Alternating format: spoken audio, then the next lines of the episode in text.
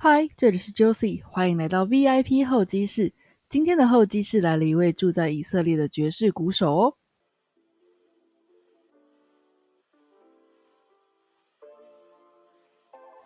你知道希伯来文的 h u t z p a 是什么意思吗？你知道部分的以色列女生是要剃头发的吗？以色列这个国家，相信你一定听过，但是你了解以色列的宗教以及文化吗？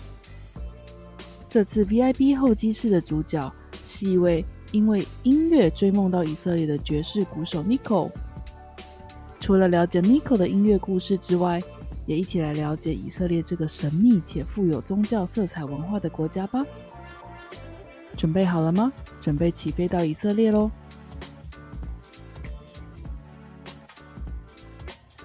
欢迎来到今天的 VIP 候机室。今天的 VIP 候机室要带你到以色列去。以色列相信大家都有听过，但是想要问大家有没有去过的话，相信大家都是一个否定的答案。那今天我们邀请到的 VIP 候机室的访谈者呢，他就是 Nico。Hi，Nico，你好。Hi，Josie，你好。Nico 还蛮特别的，他 Nico 现在是住在那个以色列，对吧？对。住在以色列有多久的时间啦？已经快八年了。八年，哇！这其实我现在听到八年，我就很多很多问题想要问你。不过我们一个一个来好了，先让你跟大家先自我介绍一下好了。好，大家好，我是 Nico。嗯，我是个热爱打鼓的音乐人，现在住在以色列。然后我有一个不吃猪肉和海鲜的犹太人老公。那因为我从小爸妈就栽培我学音乐。所以我会弹钢琴，我也会打鼓，然后包括爵士鼓和中东手鼓。然后来到以色列之前呢，我的工作就是教打鼓，就像一般的音乐系毕业的学生一样，哪里有可以教课的地方就去哪里。这样，我曾经在音乐教室教课，然后也在社区大学和癌症基金会教成人和病友打手鼓。总之，在台湾就是过着很平凡安稳的生活。好，我们听到了几个关键字：打鼓、音乐，但是又有跟以色列扯到关系。诶，这些种种，我相信是一个很有趣的故事。那这边的话，我们就从一开始故事一开始开始说好了。其实这个这个问题，我相信你也回答过很多次。不过，那麻烦你再回答一次：当初你是怎么起心动念去以色列的？一切的故事的开始是什么样的一个故事呢？嗯，我觉得一切都是缘分，因为以色列从来就不在我的选项里面，我压根都没想过会去以色列。因为大部分的音乐人啊，尤其是爵士乐手，他们心目中排行榜第一名最想去的就是纽约，所以那时候我一心想去的也是纽约，而且我那时候有在。补习托福就是为了想去美国，这样缘分就是这么奇妙。在二零一二年的时候，我参加了一个爵士音乐营，那时候我被选上到以色列的耶路撒冷音乐院做交流，然后在音乐院上课的时候遇见了我的主修老师，那跟他上课的时候很愉快，我也很喜欢他的教学，所以那时候我就起心动念的。突然有一种想来以色列读书的渴望，然后后来我又听到音乐院的院长他说，大概一学期的学费是两千美金左右。那我想一想，两千美金，那大概跟我在台湾读音乐系的学费差不多。那我就觉得来以色列读书反而比去美国读书划算很多。所以那时候在来以色列的。交流那十天，然后刚好台湾的驻以色列办事处他们在饭店有举行一个国庆酒会，然后邀请我们演出，所以那时候当时音乐院的院长还有老师他们也在场，所以有看到我们的表演。我记得在以色列的最后一晚，那一天晚上。嗯，我在我的房间里，我就想说，我今天一定要跟老师说，我想要来以色列读书的这个念头。然后，所以我就趁他来我的房间搬行李的时候，那一天晚上，我就跟他说：“哎，老师，你可以帮我问问看院长，说如果我要来音乐院念书的话，我该怎么做准备？”这样，然后老师听到我回答，他可能也有也有一点吓到，他没想到他带了一个学生来，然后这个学生就想要来以色列念书了。这样子，隔天的早上，我就看到院长跟老师在聊天，然后院长就看到我走过来，然后他就突然跟我说：“Nicole 嗯，我很欢迎你，嗯，下学期明年的时候来到我们音乐院念书，这样子。”所以那时候我听到真的有点吓到的感觉，我没有想到说他会直接让我入学，然后还亲口的邀请我到音乐院去就读这样子。不过这确实是一个以一般人嗯以留学的流程来说，是也蛮特别的一个故事。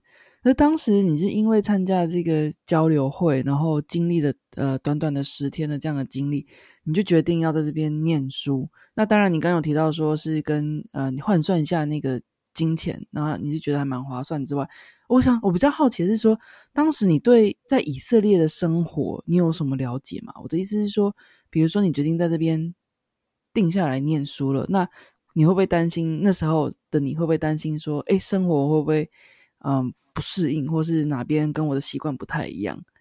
嗯，那时候啊，我我的决定就是，我觉得我非常的冲动，但是我很也很确定，就是我要来这里念书。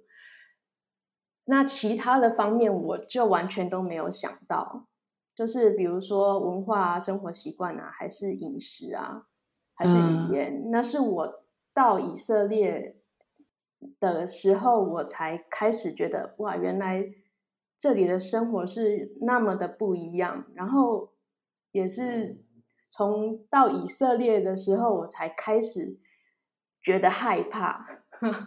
害怕什么点？就是因为你之前就是一心想要来这里读书，但是后来我一到这里，我才发现完了，我真的是只能靠我自己了。然后在，因为在台湾我还有爸妈有朋友啊，然后但是在以色列我真的是只有认识一个朋友，然后其他什么都不知道，就是完全从从零开始的感觉。那你实际在以色列生活过现在这么呃这么多年了，那有没有一些有趣的文化是你觉得跟台湾非常的不一样，可以跟大家分享一下吗？哦。以色列很有趣的地方，就是我觉得他们的人很有趣。就是以色列，他们有呃，希伯来文有一个单字叫做 “hutzpa”，“hutzpa” 的意思就是很粗鲁啊，没有礼貌，很自以为是。所以以色列人就常常用这个字 “hutzpa” 来骂人，比如说你插队啊。或是，呃，你不戴口罩啊，然后就有有人会骂你胡子怕这样子，所以那种以色列啊，平常的生活你就可以常常看到那种吵吵闹闹的情况，比如说在邮局啊，然后就有人插队，然后大家都就会吵成一团，然后因为以色列人的服务态度又很差，然后大家都要。在那边等很久，所以基本上在邮局里面会很常发就发生吵架的情况。然后以色列人他们又很没有耐心，所以开车的时候常常会有人按喇叭，或是他们生活习惯也不好啊。然后路上就很多狗大便这样子。但是以色列人让我觉得好的一面就是他们非常热情，然后。也很亲切，就是种族歧视的那种情况啊，在我身上我是几乎没有感觉到。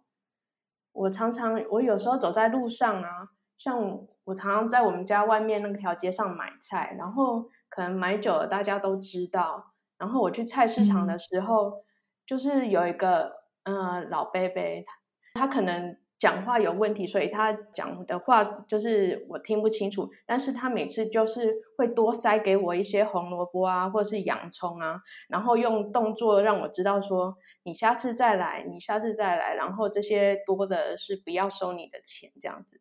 所以那时候我刚到以色列的时候，我被这样子对待，我真的觉得心里很感动。就是原来以色列人也这么的温暖，虽然他们就是可能。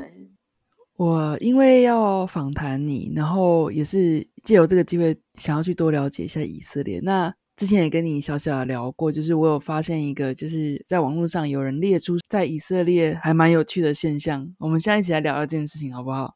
好。他好像第一名是那个只能进出而不能按楼层的电梯，这个你知道吗？他说每周五晚上。到周六下午太阳下山之前是犹太的安息日，以色列的许多高楼大厦的电梯都要预先经过特别的安排，以便其自动启动或停止。你听过这件事情吗？有有有，那时候嗯，我有住过，就是我爸妈来说，我带他们去住那个饭店。然后因为犹太教他们有一个规定，就是安息日的时间你不能够。开火，或是使用那个电源，就是你不能开打开灯，或是打开瓦斯炉子，这都是不行的。所以那时候，嗯，宗教人士要搭电梯，他就不能够按那个楼层啊。所以饭店就会把其中几台的电梯设计成，就是每一层它都会打开，方便那些自动自动停靠的。嗯嗯，对，这样子宗教人士他们才能够搭那个电梯。哦，这很有趣耶。对，那第二名是那个完全打破中东沙漠国家物质物种贫乏的既定印象。他说，虽然以色列确实超过百分之五十的国土是沙漠，但是阳光非常充足，农业科技也非常的发达，所以蔬菜水果的质量都非常好，尤其是像番茄、茄子这一类。你在那边有有有感受到这件事情吗？嗯，有诶，他们的水果种类还不少，但我觉得啊是没有比台湾的好吃，但是 但是就是对我来说是很不错的，比如说草莓啊，或是桃子啊，然后樱桃这些都很好吃，然后但是他们的叶菜类非常少。就是我最常看到的，就是高丽菜、菠菜，然后还有也有一些青江菜，但是像青江菜它就非常的贵，它像两小株哦，大概就要卖台币九十块，那真的蛮贵的。对啊，不过至少在其他的蔬菜方面，叶菜类之外的蔬菜方面，就是还算是蛮丰富的，就对了。第三名来到第三名，他是一个比较像沟通文化上面沟通那个。他说，犹太人就事论事的时候会很像在吵架，但是他其实只是想要理出个道理，然后结束之后也会彼此拥抱祝福。他说，如果外人看到这个，请不要大惊小怪。我我公公讲话就很大声啊，就是我每个礼拜。五的晚上都要去我公婆家吃饭，然后他们都会在餐桌上聊天啊。然后那希伯来文听起来就是比较很多喉咙音嘛，然后所以听起来就会比较粗暴吧。那你有没有听过韩文？他们就是会有一个很像吐痰吐出来的那种音啊，是 对，所以听起来就很像在吵架。但是后来我。比较懂希伯来文之后，我才发现其实他们只是在讨论事情而已。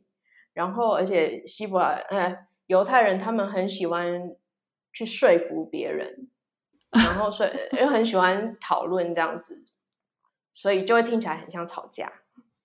就是呃，在语言上面发音的问题，跟他们可能民族性上就是很喜欢据理力争，所以导致这种很像听不懂这他们语言的人会觉得说很像在吵架这种现象。对对对。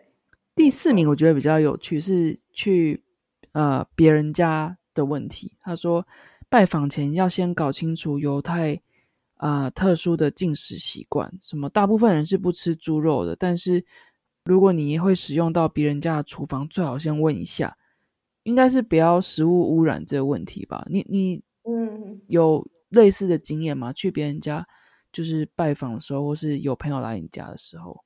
呃，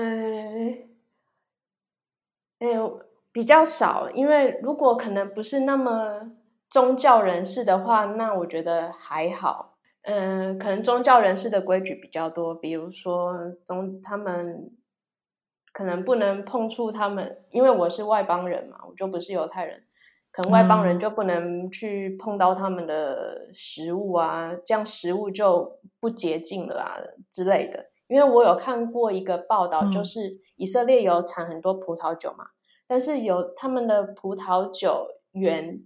就是有的是不能够让外国人，不是犹太人，就是去参观，因为就就怕你就是碰到了那个葡萄啊，或者碰到那个酒，那个酒就等于是不洁净了。所以这么严格？对对对，这是宗教宗教方面很严格。然后，但是我先生那一边他们的家家人或是家族，他们不算宗教人士，他可能会有就是。不吃猪肉啊，不吃海鲜啊，就这样而已。或是奶跟肉不合在一起吃。对，对，就是大概就这样而已。其他就没有什么避讳的事情。请问一下，你这边说的宗教人士是像从事宗教性质工作的神职人员吗？还是说信众也算呢？哎，信众也算，就是他们以色列人大概有分三种人，第一种就是。很世俗的犹太人，他什么都吃，他也没有在管宗教的规矩。然后第二种人，大概就是像我先生这种人，他就是家里守什么教规啊，他就跟着守这样子。嗯，比如说他他们家就不吃猪肉，不吃海鲜，然后奶跟肉不一起吃嘛。然后，但是我另外一个朋友，他家。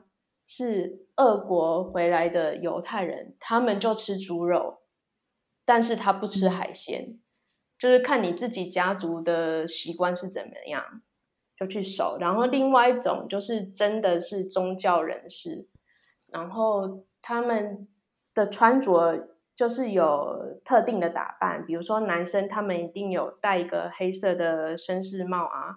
然后黑色的大衣跟白衬衫、黑长裤这样子。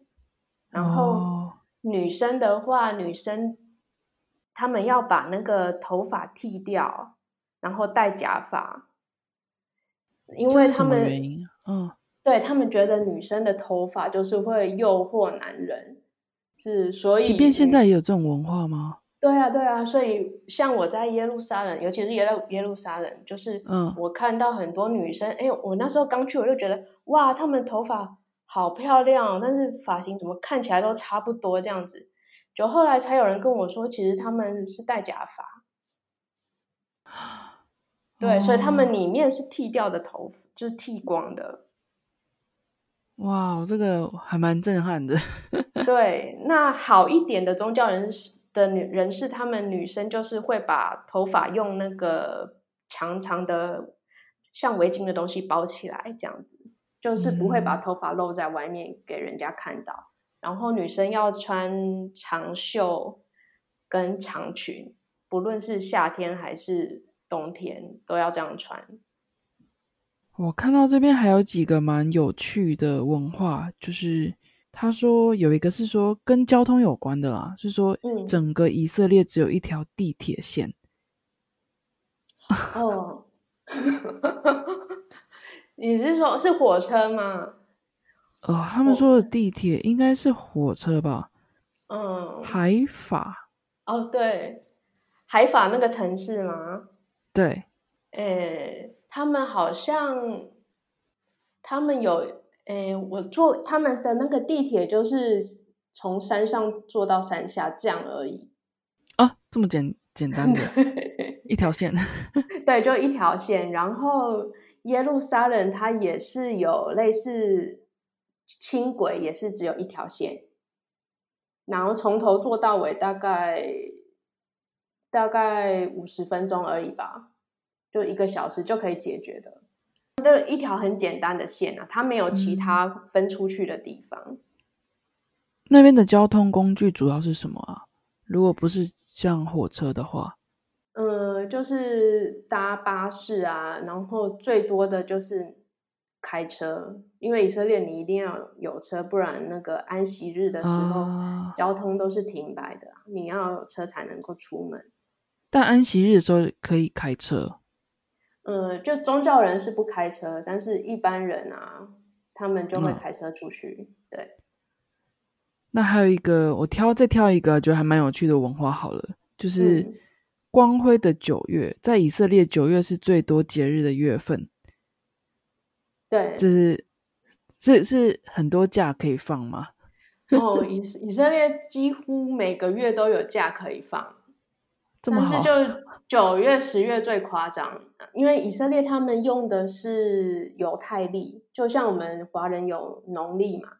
那以色列人有犹太历，所以他每一个假的日期都是不一定，但是都是差不多在那个月份，但是你不确定会在哪一天就对了。所以九月跟十月的假就是新年跟那个跟一个叫什么，还有一个假，等下忘记了，反正就那个两个假期。嗯，连起来是很长的，所以我那时候我记得，嗯，暑假，然后我回以色列的时候，九月他们还在放假，然后我是到十月的时候才开始上课，所以等于如果你是大学生的话，你七月、八月、九月都在放假，好好哦。对，还蛮长的，对啊。那经由这个有趣的调查，初步了解到以色列的文化生活习惯之后，还是想要回到你的本身的故事，你的音乐的故事啦。那你刚有提到说，你其实在以色列生活之前、留学之前，在台湾也是做过很多跟嗯音乐相关的工作。那这边想聊聊你自己的音乐故事。嗯。我觉得是因为我从小我很早就开始学音乐了嘛，我从大概三岁的时候我就开始去那个雅马哈幼幼班嘛上音乐课，然后呢，后来我爸妈又带我到老师家上个别课，然后我遇到的那个老师他很严格，但是他也他不像一般的古典钢琴老师哦。他是帮艺人的歌曲有做编曲，然后他也会弹那个管风琴跟电子琴。你知道那种双层电子琴吗？然后还有脚踏板的那一种。嗯，知道，知道。就日本，我知我知道日本这个很强，日本人。然后他，所以我去他家上课的时候，我不只是上钢琴课，然后我也弹电子琴。所以弹电子琴的时候，老师就教我很多不同的曲风，就不只是只有古典音乐，然后他也让我弹一些西洋流行音乐。然后那时候我记得那个电子琴，它需要插一张磁碟片进去，然后磁磁碟片插进去的时候，它就会有配乐出来。所以那时候我弹电子琴的时候。然后我就顺便听那个配乐，就是非常有节奏感。因为我那时候弹的一些流行音乐嘛，是西洋流行音乐，然后也弹了一些电影配乐，还有一些比较爵士风的曲子。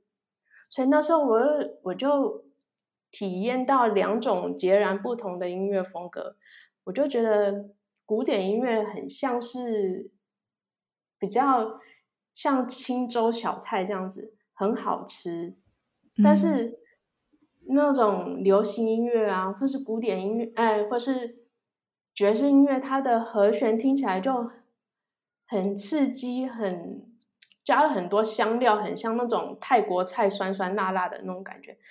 所以我就那时候我就非常的喜欢那一种乐风，然后我就会很常去找那个西洋老歌啊。来听，所以我觉得我从那时候我就很喜欢这样的音乐，然后一直到国中的时候，那时候刚好学校创立了一个管弦乐团，然后所有乐器的学生都有了，只差那个打击乐器没有人会。然后团长就知道我会弹钢琴啊，然后他就找我去学那个打击乐器。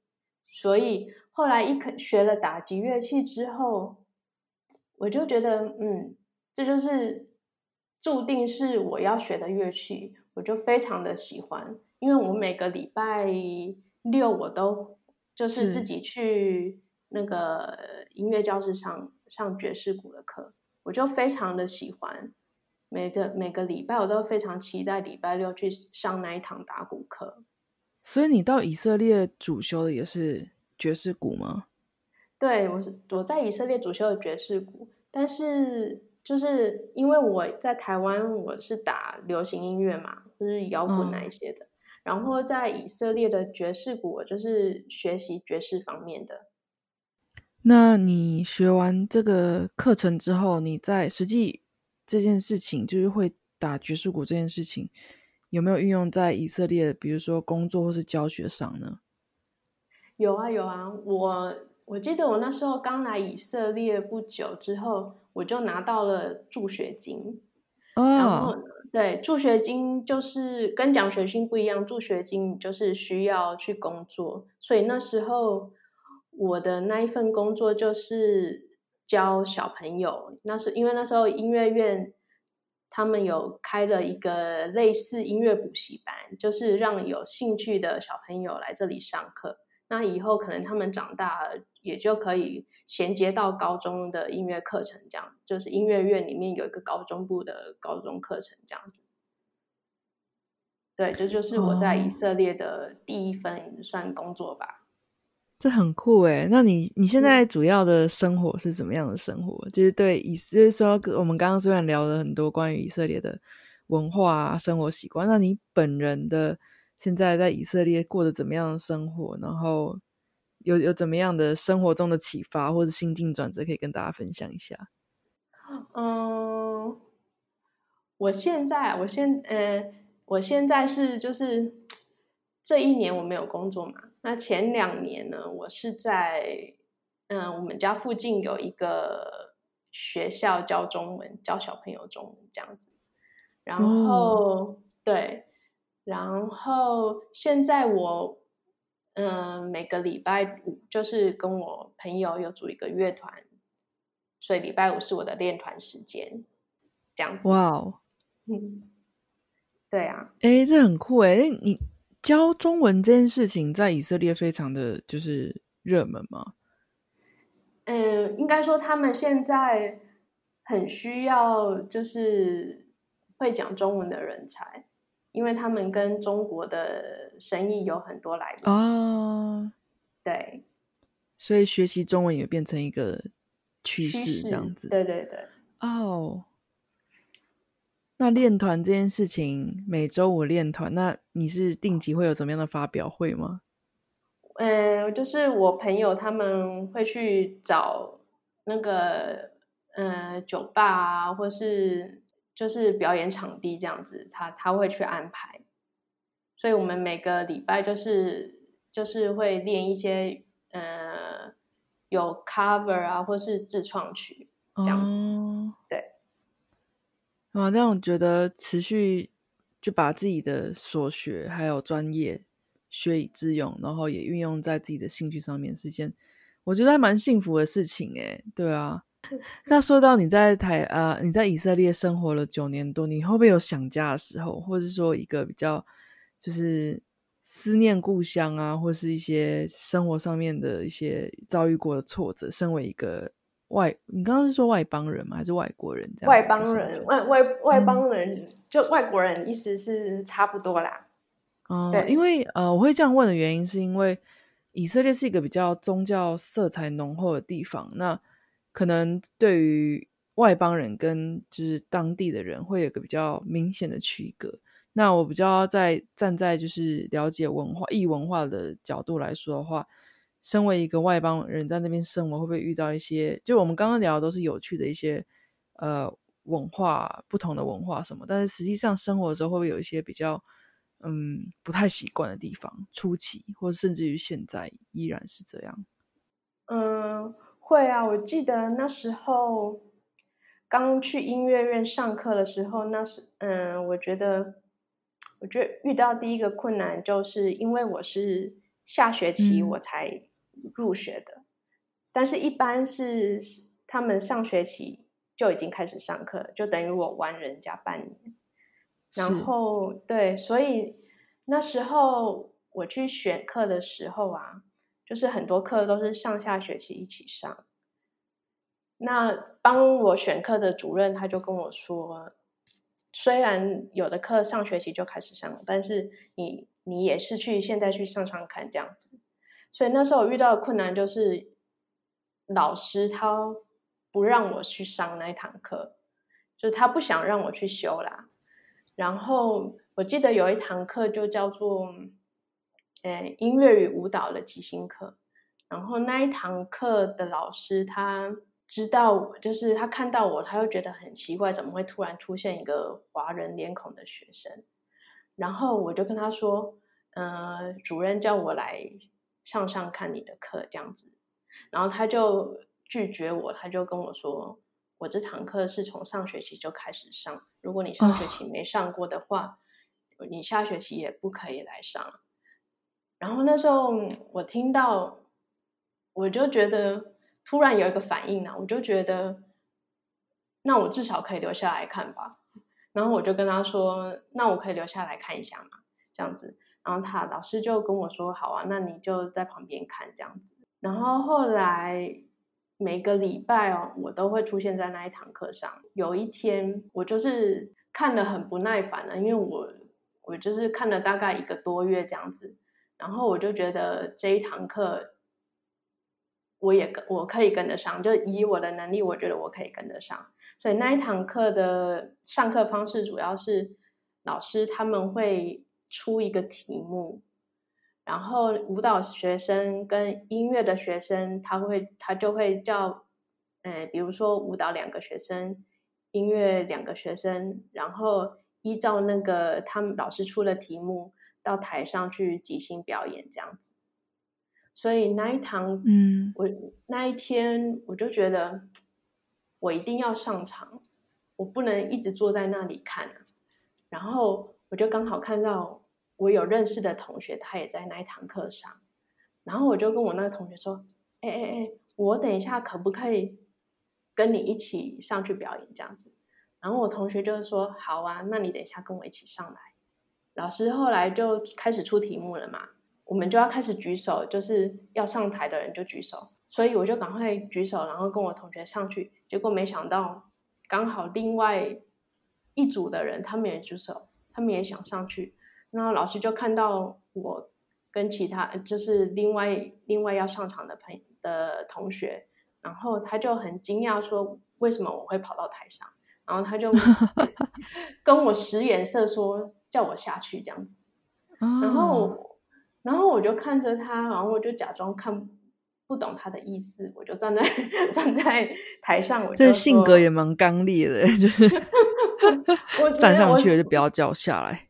对，可是其实我本来是很胆小的人，可是那时候我就觉得，我觉得是我先举手的，我先上来的，为什么我要先下去？然后我就站在台上。后来我朋友，嗯，我同学就看到，他就跟老师说：“老师是妮可先上来的。”然后老师就听他这样回答说，之后他就没有理由再赶我下去了。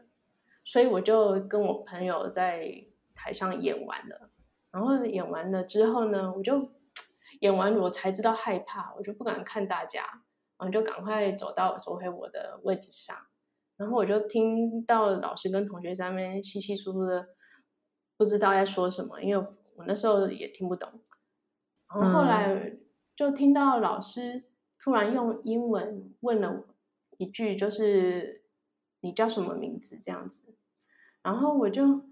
吓到，我就想说，为什么他会突然用英文问我我叫什么名？然后我朋友才在我旁边跟我说 n i c o 他刚刚的讨论是在说我们刚才在台上的表演很不错，所以现在老师他才用英文问我名字，然后跟我解释说他们刚刚在讨论什么，然后就跟我说我们刚刚做的很好，这样子算是一个被肯定耶。对啊，就是从那时候开始，他。看到我都很开心哇！这个故事好励志哦。对，一直到毕业的时候，因为我一直都有修他的课，他每次看到我，他就会抱抱我，然后。他就很开心跟我说：“你不只是个音乐家，你是个艺术家。”哇，这听到一定很开心啊，对吧？被这样被这样老师这样称赞，对吧？对啊，我觉得这种经验是，如果我留在台湾的话，我是体会不到的。那刚刚提到这些，你的专业还有就是你这样子一一开始努力过的一个流过程，这样子。那这边想要问，就是说。你目前在生活，或者说接下来如果想要工作的话，有没有什么短期或是长期想要努力的目标？嗯，我其实比较喜欢在家里教学生，就是哦，对，教中文吗？还是音乐方面的？我觉得都可以。我甚至有想过，如果可以用中文就结合音乐的话，也许这样，哎，这个 也是另外一个市场。因为听起来已经可以现在就开始了，对啊，因为你有中文教学经验，然后音乐也是你的专业，所以，哎，这个不错，那让让那个中文还有台湾的文化，或是你的专业音乐领域在以色列发光，这样。对啊，对啊，就是可以开始计划这样子。那接下来想要问你的是，我对于每个受访者都想问的问题，就是你觉得人生快乐的关键还有秘诀是什么？嗯，我很喜欢你这个问题，因为我觉得这 个问题是非常重要的，就是关于快乐这件事情。嗯，因为我以前啊，我有很长，我是我曾经啊是个是忧郁症患者。嗯，哦，对我有大概长达七年的时间，我都在吃药。如果没有晚上我没有。吃药的话，我是睡不着的。然后后来我，因为我自己是靠着宗教的方式跟看医生的方式，才渐渐走走过来的嘛。所以有这一段经验，我在里面就是学到一个一件最重要的事，就是爱是所有的答案，爱是所有一切的答案。啊。对，比如说，嗯，我我我举，嗯，也不是举例，反正就是我觉得有方法吧。就是第一个，你就是必须要爱自己，然后不只是爱你这个人啊，你还要善待你的身体，你要吃选择吃，嗯，就是对你自己身体有益的食物，就是要照顾好自己的身体。你只有身体健康的时候，你的心灵才会强壮。这是第一个。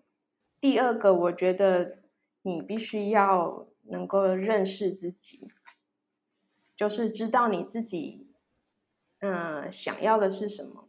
就是，然后你要知道你自己是什么样的个性的人，你适合做什么样的事，你喜欢的是什么，你不喜欢的是什么。你才会接下来就是接受你自己这样子。当你能够接受你自己不好的那一面，还有你所以前做过那些不好的事情，你都能够接受的话，那才是才能够真正的去释放啊。再来就是你要活在当下，嗯，活在当下，对，因为我觉得。你要去享受一件事情的话，我觉得最快乐的一定是当下的那一个时刻。你懂那个意思？我觉得这个注解非常好，诶，有你提到了三个点，就是你要爱自己，然后了解自己、认识自己，还有个就是要懂得活在当下。这个真的是，我觉得这三个如果有达到的话，哎，我我能够想象那个是真的是一个人生很快乐的境界。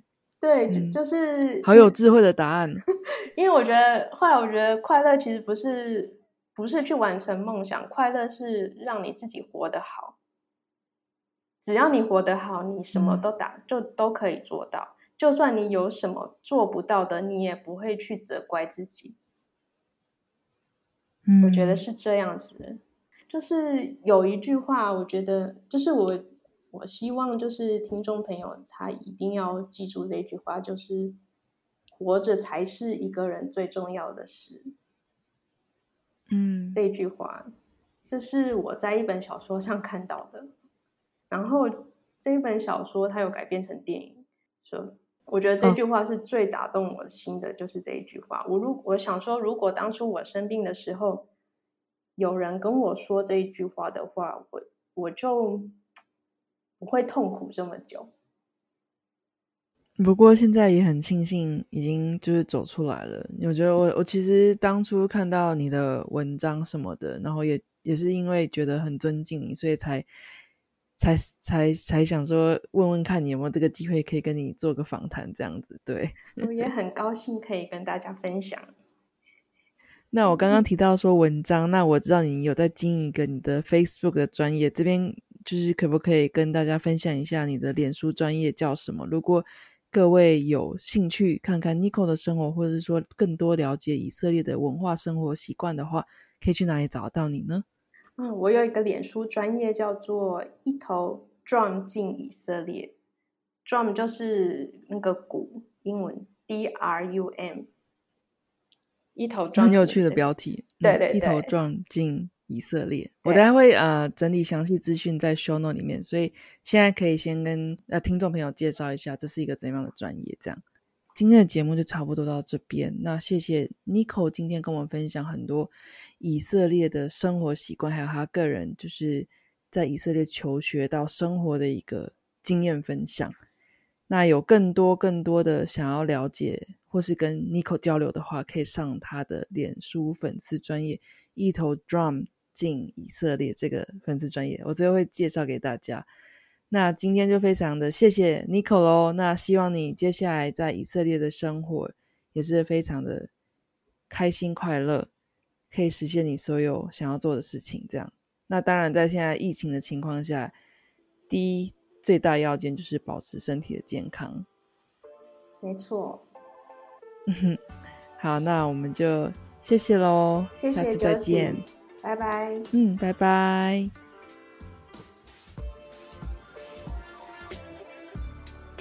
这一集的访谈你还喜欢吗？